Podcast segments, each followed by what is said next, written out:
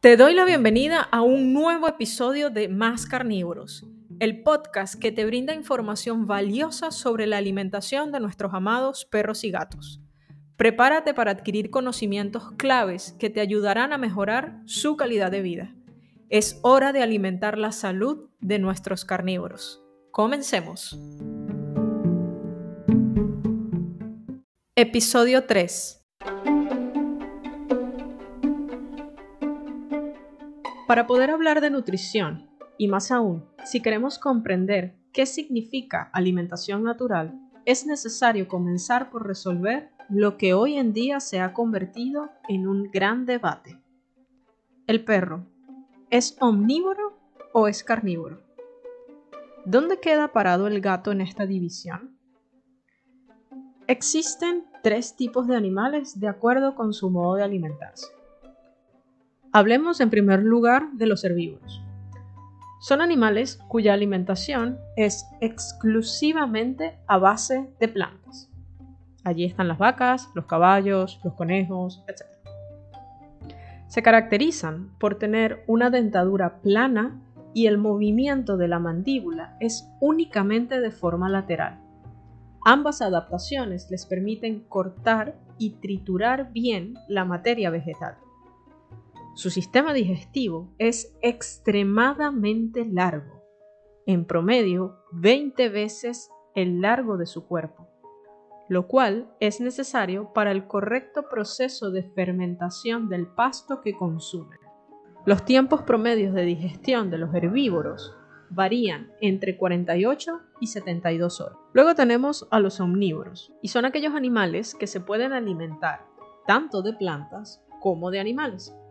Un ejemplo de esto son los mapaches o los cerdos, los cuales pueden cambiar su menú según las características y la abundancia de un tipo de comida. Se caracterizan por poseer dientes más aplanados y movimientos mandibulares mixtos, tanto laterales como de arriba hacia abajo que permite el triturado de la materia vegetal. El ser humano se clasifica como omnívoro, Así que te invito a que hagas la prueba de cómo puedes mover tu mandíbula, tanto de arriba a abajo como de forma lateral. Otra característica de los omnívoros es la longitud de su intestino, el cual es aproximadamente de 6 a 16 veces el largo de su cuerpo, dependiendo del tipo de vegetales que consuman. Esto va a permitir una mayor superficie de contacto para la absorción de los nutrientes. El tiempo promedio de digestión de los omnívoros varía entre 24 a 48 horas. Poseen dientes diseñados para rasgar y triturar la carne de los huesos, teniendo incisivos muy pequeños que se usan para pellizcar y morder, grandes colmillos premolares y molares con orillas filosas que cortan y trituran y una mandíbula extremadamente fuerte y que se abre mucho para poder masticar trozos de carne y huesos, la cual tiene un movimiento exclusivamente de abajo hacia arriba. El pH estomacal de los carnívoros es de alrededor 1.5, lo que es químicamente 10 veces más ácido que el 2.5 de un omnívoro. Este nivel de acidez es lo que les permite la digestión de huesos y la destrucción de microorganismos potencialmente patógenos. El intestino de los carnívoros es muy corto, lo que hace que tengan tiempos de digestión muy rápidos, entre 12 a 24 horas, para evitar así la fermentación de la carne cruda. La cuestión es que las cosas no terminan con esta simple clasificación. Ojalá fuese así de fácil. Dentro de cada uno de estos grupos, carnívoros, omnívoros y herbívoros, existen subespecializaciones de acuerdo con los hábitos y preferencias, digamos, adaptaciones alimenticias de cada especie.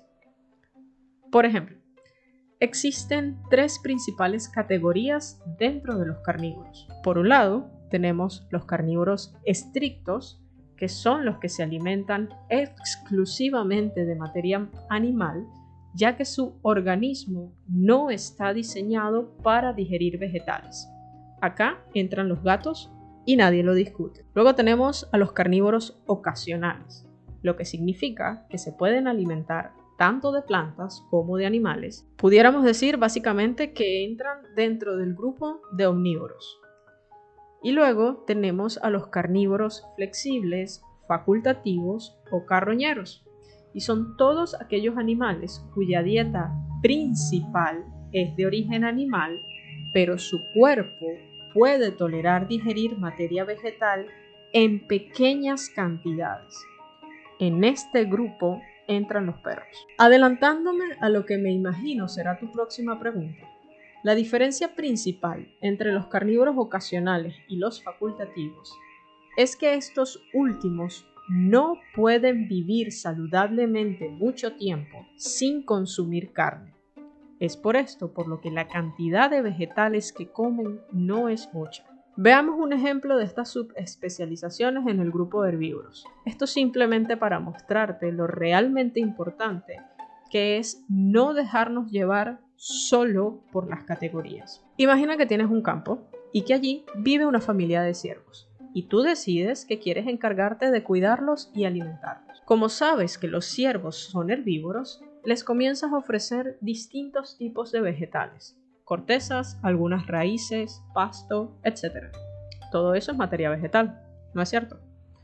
Sin embargo, no tomaste en cuenta la subespecialización de su alimentación. Los ciervos se alimentan principalmente de frutas, semillas, hojas y hongos, mientras que los renos, otra especie de la misma familia, comen cortezas y raíces. Ambos animales son herbívoros y aún así su alimentación es muy diferente. Pongamos ahora un ejemplo con la categoría de los carnívoros. Los osos panda, si bien están clasificados como carnívoros, se han especializado en llevar una alimentación prácticamente exclusiva de origen vegetal. Los zorros llevan una dieta 70% de origen animal y 30% de origen vegetal. Los osos pardos consumen cerca de un 30% de carne y 70% de vegetales. Así que ofrecerle a un panda un alimento a base de carnes solo por el hecho de estar en la categoría de carnívoro no estaría bien, así como tampoco lo estaría ofrecer el mismo tipo de alimentación a un zorro que a un oso pardo.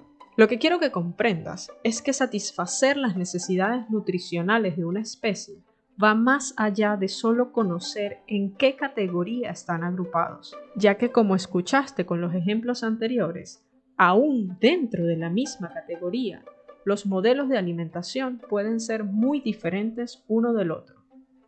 No respetar estas diferencias es lo que a mediano o largo plazo causará deficiencias o excesos nutricionales que pasarán factura en la salud. Quizá todo esto te pueda estar mareando un poco. Ciertamente a mí en un momento me ocurrió. Así que te propongo que para hacer las cosas más sencillas, replanteemos la pregunta inicial y nos hagamos la siguiente. ¿Cuál debe ser la alimentación de nuestros perros y gatos? Es de conocimiento popular que los perros disfrutan comer huesos y los gatos pescados. O eso siempre hemos escuchado. En líneas generales, los perros se vuelven locos con el olor a carne y si les damos ocasión, van a robar comida de la basura. Si le dieras a tu perro la opción de elegir entre un trozo de carne y una lechuga, ¿sabes qué elegiría? ¿Y tu gato? ¿Te has preguntado por qué mantienen un instinto de cazar tan agudo cazan solo por diversión o alguna vez se ha comido lo que caza? ¿Qué implicaciones tiene todo esto? Para darle sentido a lo anterior, debemos entender de dónde vienen nuestros compañeros, así como unir lo que hemos puesto tanto empeño en separar.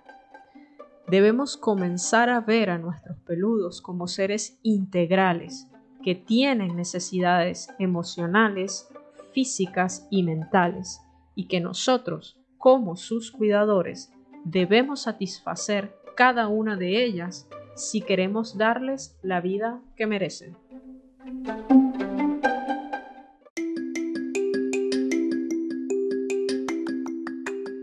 Gracias por acompañarme en este episodio de Más Carnívoros. Espero que lo hayas disfrutado y por sobre todo te fuese de utilidad. Recuerda que cada decisión que tomes respecto a la alimentación de tu peludo puede marcar la diferencia en su bienestar y calidad de vida. Tú tienes el poder de brindarle lo mejor. Si te ha gustado este episodio, no olvides suscribirte para no perderte futuros capítulos. También te animo a compartir este podcast con otros cuidadores que puedan beneficiarse de estos conocimientos. Si tienes alguna pregunta o comentario, por favor no dudes en contactarme. Estoy aquí para ayudarte a mejorar la alimentación de tu perro o gato. Gracias nuevamente por tu apoyo y nos escuchamos en el próximo episodio de Más Carnívoros. Un abrazo.